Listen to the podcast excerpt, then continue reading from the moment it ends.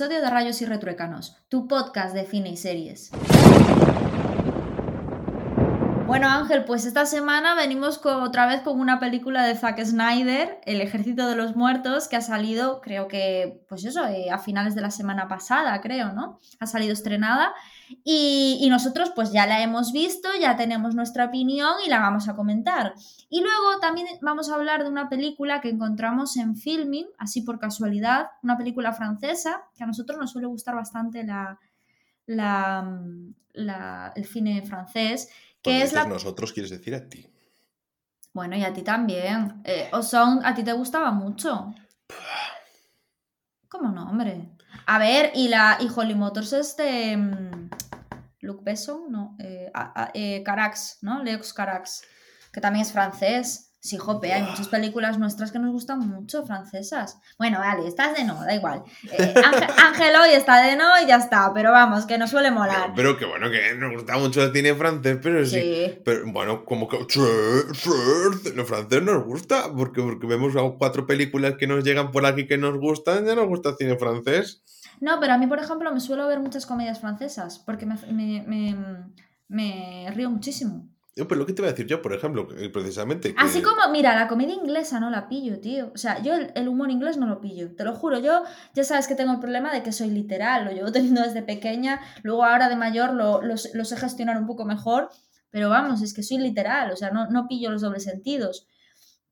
Entonces, con el cine inglés, o sea, con el humor inglés, yo me quedo en plan, what the fuck, o sea, no, no entiendo nada. Pero el francés sí que me, me gusta.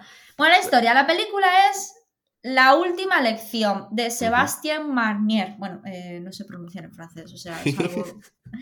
Em, la verdad es que nos ha gustado mucho. Estuvo las dos.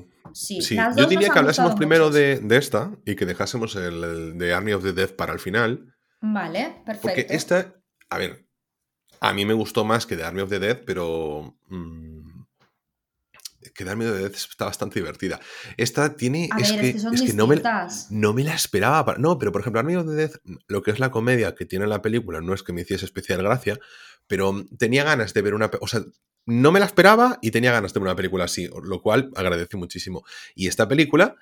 No sabía de qué iba, no sabía nada, no leí ni la sinopsis prácticamente y, y, no me esperaba para nada lo que iba a ocurrir en ella. Y la verdad es que estuvo súper guay. Yo esperaba que fuese una una película más reflexiva, normal, quiero decir, sin, sin una trama. Sí, un poco como. A mí, me, a mí me recuerdo cuando vi la cara de y tal y que cual a Half Nilsson, ¿sabes? La película esta de Ryan Gosling, que es profesor, no sé qué, no sé cuánto, la típica del profesor, ¿sabes? Hmm, sí. Y mm, pues que enseña a los alumnos de una manera distinta, bla, bla, bla, bla, bla. Yo me esperaba ese rollo. Hmm. Pero no tiene nada que ver, o sea, es que la película no va de eso en absoluto, o sea, es un contexto más que nada ese, pero eh, la trama no es esa.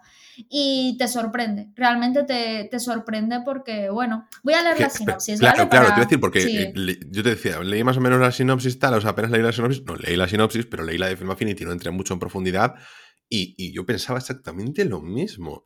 Y, no sé, eh, luego la lees de nuevo y dices tú, vale, la sinopsis no es mala, lo que pasa es que te juega el despiste. Claro, totalmente. Bueno, la película es de 2018, o sea, que es una... Hoy venimos con dos películas que eh, la, bueno, la semana pasada no... Bueno, la semana pasada también que estuvimos hablando de Señor de los Anillos, pero la anterior hablamos de películas eh, algo, bueno, sobre todo con Beginners, ¿no? Que tiene ya 11 años. Estas películas son actuales. El Ejército de los Muertos se ha estrenado hace pues apenas una semana y la última lección es del año 2018, ¿vale? Que estuvo en el Festival de Sitges del 2018. Bueno, os leo la sinopsis. Un profesor de instituto se arroja por la ventana de un aula bajo la mirada aterrorizada de sus alumnos. A pesar de la tragedia, seis de ellos se mantienen fríos e inexpresivos. Pierre, el sustituto del profesor, se percata del carácter hostil de estos seis estudiantes, que parecen estar tramando algo y, motivando que Pierre se obsesione con ellos. El carácter hostil es una de las cosas mejor desarrolladas de la peli, Ángel. Ahora que dice eso del carácter hostil. Porque ellos en ningún momento demuestran agresividad ni gritos. O sea, no es lo típico, la típica película de adolescentes encabritados, ¿vale? O sea, no, no, no, Aquí, para que os hagáis un poquito a la idea, la mejor forma de pensar en esta película es los que hayáis visto la película Los chicos del maíz, podría ser como un poquito un, punto de partida interesante. Y si no, las personas que tengáis de referencia, el episodio de Los Simpson donde los niños son castigados y después vuelven con poderes para vengarse de los alumnos, o por lo menos eso parecía. Y cómo intentan desde la vida normal perturbar la paz. Y wow, es que son muy perturbadores estos, eh, estas niñas y estos niños, ¿eh? Son increíbles.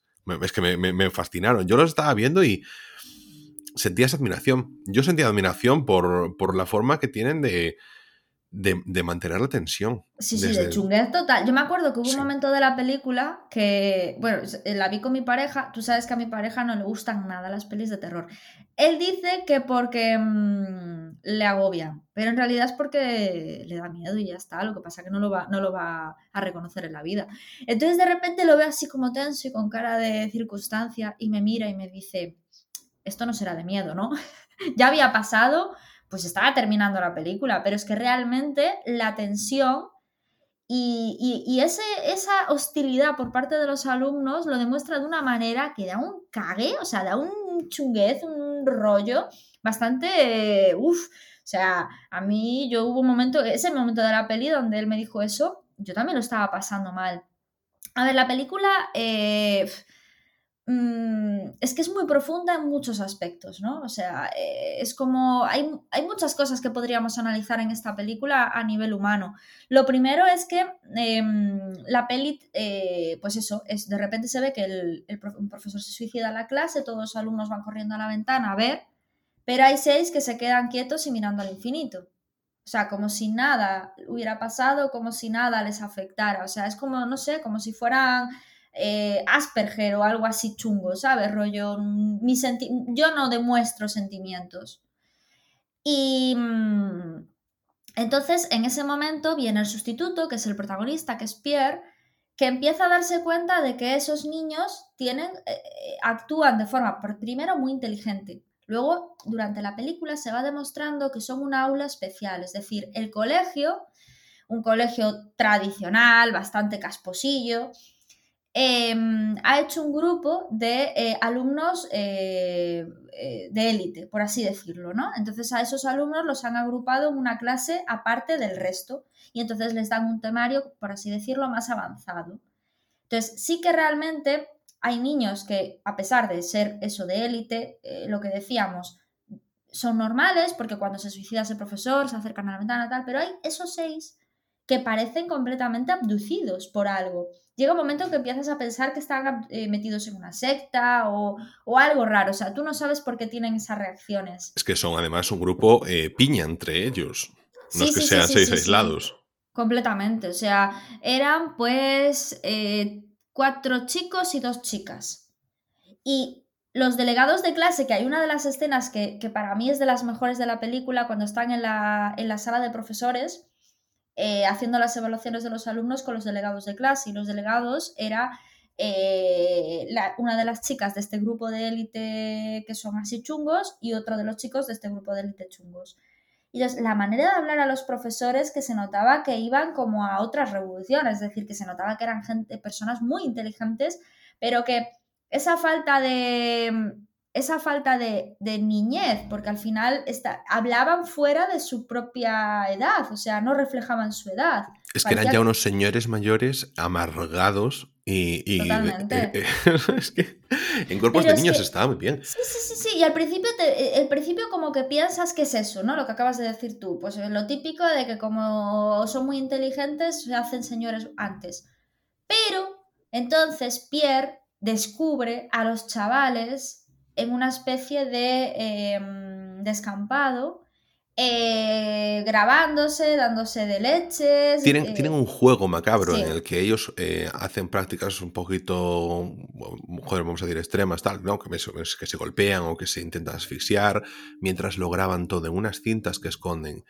Y claro, él no entiende de qué van todos estos. Estos chavales además intentan perturbar o piensa Pierre, que son estos chavales, se pasa durante toda la película investigando lo que ahí sucede, su vida como nuevo profesor, piensan que, mm, que lo quieren acosar, ¿no? Y que quieren molestarlo porque él los está siguiendo. Me recuerdo en ese momento un poquito al desorden que dejas, en esa sensación de profesora que se sentía. Completamente, sí, sí. A ver, quiero, para quien nos esté escuchando, realmente, no, sé, no es una película donde la tensión sea rollo eh, peli de terror japonesa que te folla la mente en ese sentido y que te deja súper eh, trastornado no, no, nada por el estilo. Es muy accesible para todo el mundo. O sea, es incomodidad, pues como cuando ves la película de un dios salvaje, sientes incomodidad, es esa incomodidad, no es terror. Y, y es misterio también. Entonces está muy. Es un thriller. Mm. Es un thriller muy un thriller donde no hay, o sea, no, necesitas acción, no necesitas tiros, no necesitas nada de eso. Eso a mí me gusta mucho, pero a mí las policíacas y en general me da mucha pereza, pero este tipo de películas están muy bien. Pero es que es muy filosófica la peli. O sí, sea, pero es sobre todo yo creo que mental que flipas. Yo la volvería a ver y, y, la volvería a ver sabiendo lo que sé del final, porque seguro que hay más pistas por ahí, ¿no? Pero yo creo que está está bien repartida. Y además la película es eso, en, todo momento, pues te, como que hay un thriller que es complementario realmente al mensaje que te quieren dar. No sé, muy bien, muy agradable y una buena, ojalá una buena peli que te echas así en una noche de sorpresa y yo se la recomiendo a todo el mundo. La tenemos también en Amazon Prime Video. Yo creo que ahí también casi ya tiene más gente que en filming, pero si tenéis filming, pues tirad de filming, que es lo, lo que más mola. Y, y que le deis oportunidades a pelis así. Yo es que me, pocas veces, ¿no? Al final hacemos lo de, vamos a ver qué película hay y simplemente poner una random, aunque no sepas nada de ella. Oye, ¿y qué sorpresas se llevan? Eh? Yo, en filming, muchos... yo en filming suelo hacerlo, ¿eh? O sea, yo en mm. suelo coger y hacer pa, pa, pa, pa, pa. A ver, hay veces, pues, por ejemplo, cuando vi la de Under the Skin y todo esto, que sabes que son pelis que, pues, que hay que ver y tal, mm. y mm, que me apetecen, hay muchas que sí, Banana, por ejemplo, que me apetecía mucho verla. Pero realmente eh, lo, que suelo hacer es ver las listas que tienen ellos y tirar para adelante. O sea, y ver una que me tenga así un poco de tal, como me gusta mucho el cine europeo. Y suelo acertar, ¿eh? El otro día puse una asiática que la verdad no me gustó nada, pero normalmente es que el cine de, de filming me, gusta mucho. Merece la pena eso, coger. Es que, es que, la coreana no era francesa y al no ser francesa no No, no, si me encanta. Si suelo ver un montón de. Mira, lo que más veo del, Deja de meterte conmigo, y estás por meterte conmigo. Escúchame, lo que más veo de filming es cine siempre asiático, no sé por qué. Siempre me coincide, no sé, pero casualidad, ¿eh? Sí. Bueno, yo tengo, tengo ganas de contarte la, película que vi en filming, pero no será hoy, será otro día de la cuento, si cuando volvamos a contarnos un poquito así el cine, porque quiero, me gustaría saber tu opinión sobre la película, porque tú la has visto y, y nada, prefiero dejar aquí un poquito la intriga. Y, por, que, además que os voy a decir es que me encantó, me encantó, pero muchísimo. Y es una película súper, súper criticada.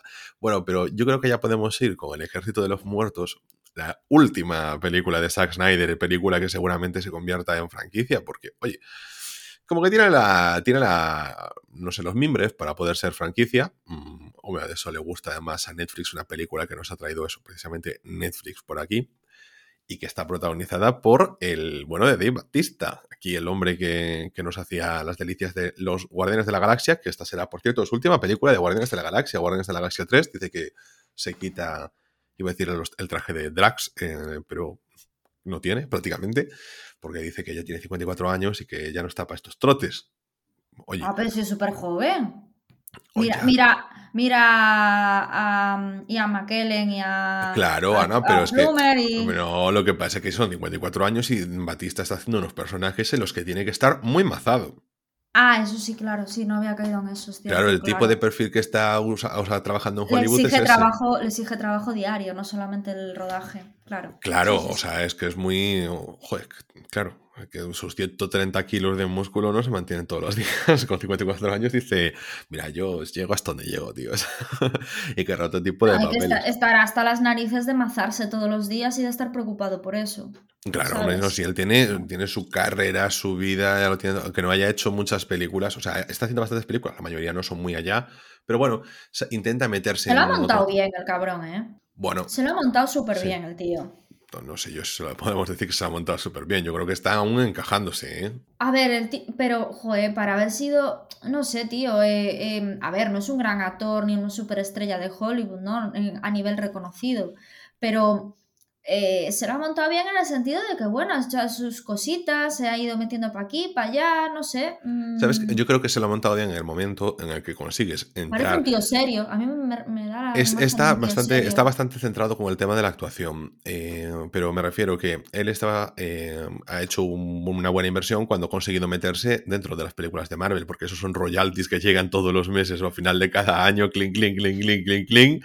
Pero, pero vamos, claro, al final si eres Drax, aunque lo dejes, la gente que te... Yo me veo Vengadores Endgame, pues nada, aquí al amigo Dave le sigue llegando unos centímicos por mi parte eh, todo el rato, ¿no? Entonces, eso está súper bien y siempre vas a tener ahí un buen reconocimiento. Esa estabilidad financiera ya la tienes con esas cosas, porque por más que superestrella del wrestling que fuese en su momento, pues creo que había pasado a apuros económicos cuando lo había dejado, porque había apostado mucho por su carrera de actor y no había encajado muy bien. Pero luego metes en otras películas, como por ejemplo la de Blade Runner 2047, no sé, yo creo que va a tener, va a tener carrera ahí, porque claro, tiene un perfil facial eh, bastante, bastante mm, poco común, ¿no? y no actúa mal, ¿eh? El tío, o sea, no actúa mal. No, no, no. Yo me lo esperaba muchísimo peor, porque por ejemplo, así una persona así que haya salido de otro mundillo, se haya metido en la actuación, eh, voy a poner el ejemplo de... Mm, joder, yo y los nombres, de verdad, lo tenía en la cabeza y se me acaba de ir. Em, la actriz, o sea, la modelo esta que tiene, que es muy guapa, que tiene así las cejas así gordas. Cara de Levine. Esa. Me parece que actúa fatal. Tiene películas en las que actúa mejor que otra. pero terrible, o sea, no, ¿sabes? Hmm. Pero, sin embargo, este tío a mí me gusta. No, pero otra persona que viene del mundo del wrestling y que está y que lo peta pero muchísimo es The Rock. Carisma ah, puro. Sí, sí, sí, sí, sí, Carisma puro. Y, siempre, y empezó con todas las películas Rey Escorpión, Rey Escorpión, tal, tal, esas Ay, me encanta, es, es que me encanta The Rock. Eh, pero claro, ahora pues revivió la saga de A Todo Gas, la verdad, porque que la revivió él. Es mm. así. Y mm, de hecho, tengo ganas de verme ahora la. Porque yo había visto, creo que hasta las 7 había llegado a ver, pero la 8 no la llegué a ver, tú la viste. Sí, y como se. Pero cállate, ¿eh? Es malísima, yo te lo digo, joder, porque te quiero. yo valoro tu tiempo, Ángel Rey. Pero es que quiero, pero es que yo quiero ver la 9, entonces tengo que llegar hasta la. Tengo que ver la 8 para llegar hasta la 9. está en Netflix ya. No, la 9 va a salir en cines. Ah, la 9 va a salir en cines, vale, la 9 no la pero la 8 yo te digo que si valoras tu tiempo. no, no, pero la, no te pierdes nada. La voy a ver, no sé. Además, yo, a mí me gusta ver la, la, escalada que se crea en estas películas, donde pues pasan de ser unos, unos, unos bueno, unos delincuentillos de poca monta que le gusta el tuning y que roban DVDs en, un camión a ser eh, espías internacionales que acabarán en el espacio, no lo sé. A mí la escalada es a, lo absurdo me gusta, me lo paso bien. Sé que la 5 estuvo muy guapa, ¿eh? que lo estuve viendo recientemente y que es cuando estaban en Brasil, aparece de rock, es muy entretenida. Mm, y, como que resucitó así un poquito. Y la 3 me da una pena que no la hayas visto porque la verdad ya me lo pasé bien. Es como la que queda más fuera, pero sobre todo la 3 como que es posterior, aunque la hicieron antes, cronológicamente va por, o sea, más tarde.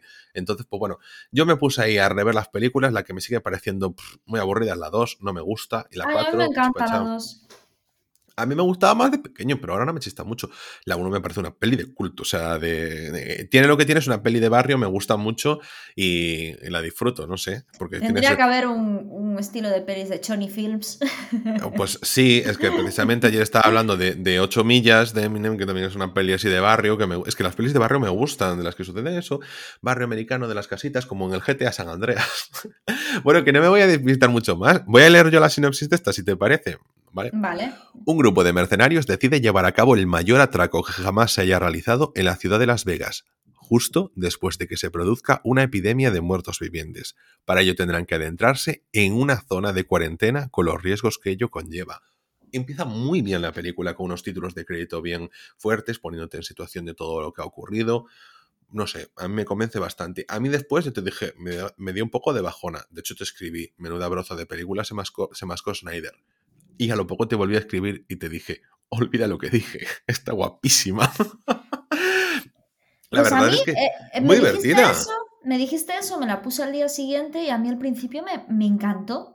Que decías, tú de menuda broza de peli. A mí al principio me encantó. A ver, hay que destacar esos créditos en los que se cuenta toda la historia como si fuera un videoclip.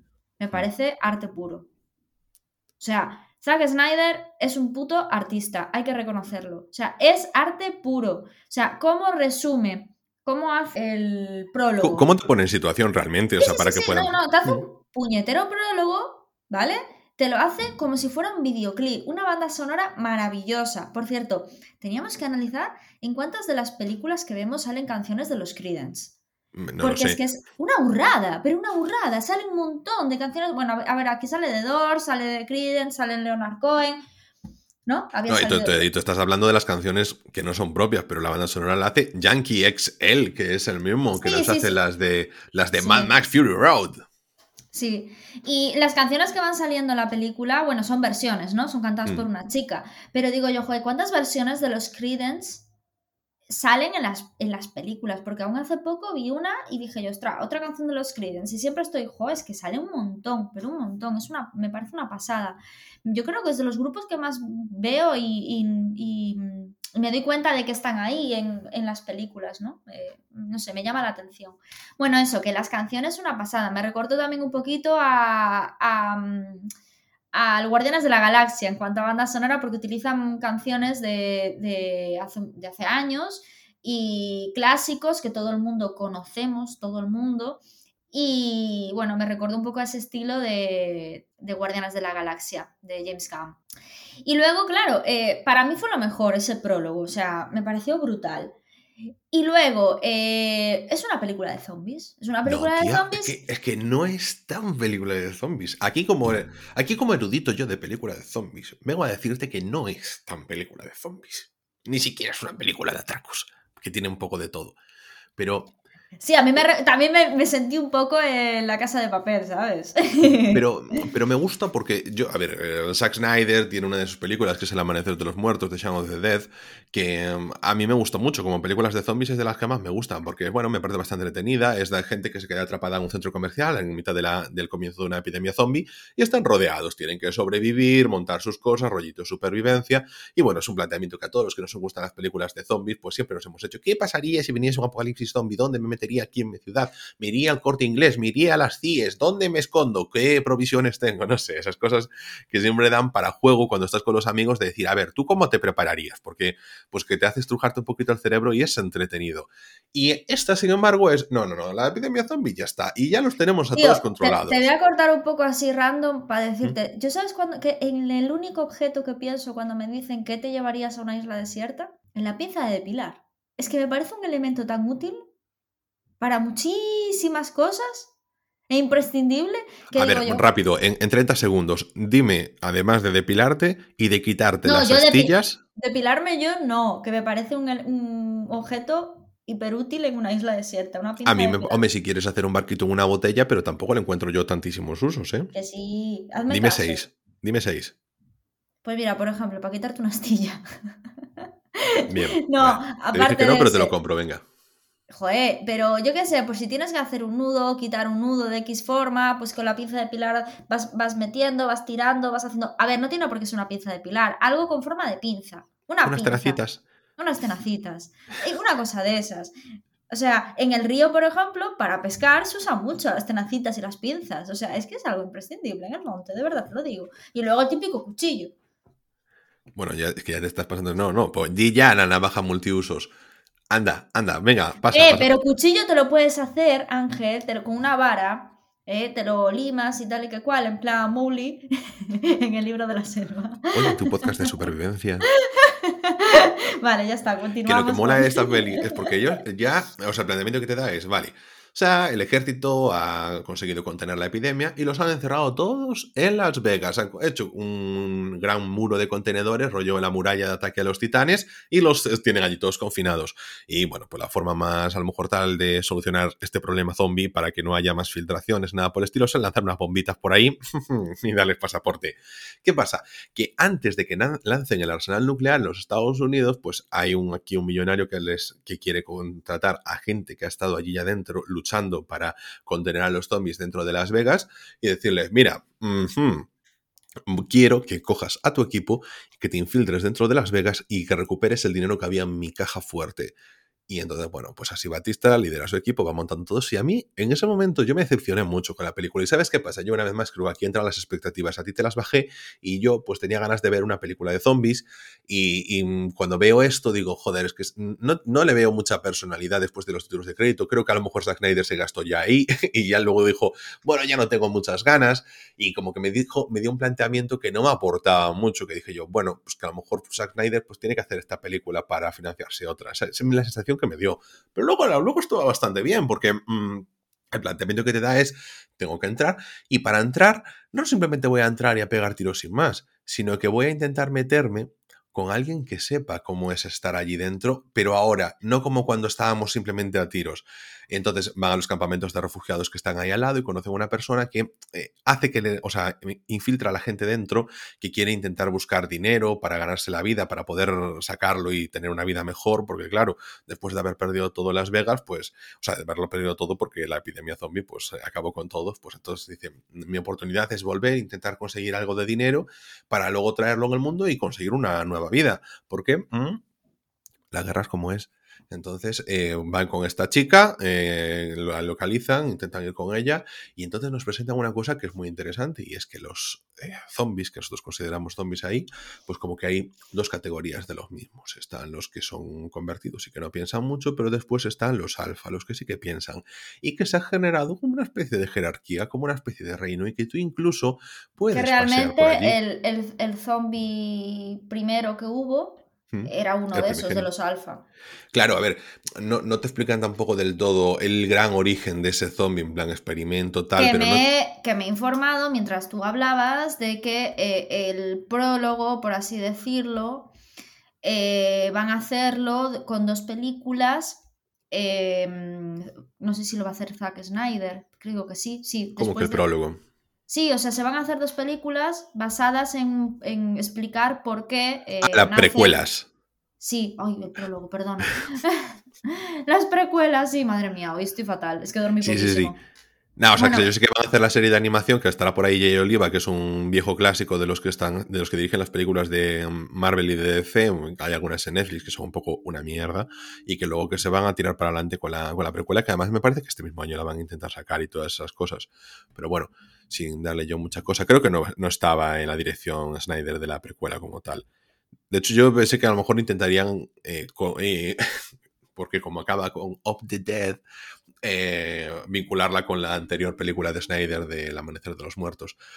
Pero bueno. yo, pues yo, lo que, estoy leyendo es que sí, que puede ser que esté metido Zack Snyder, ¿eh?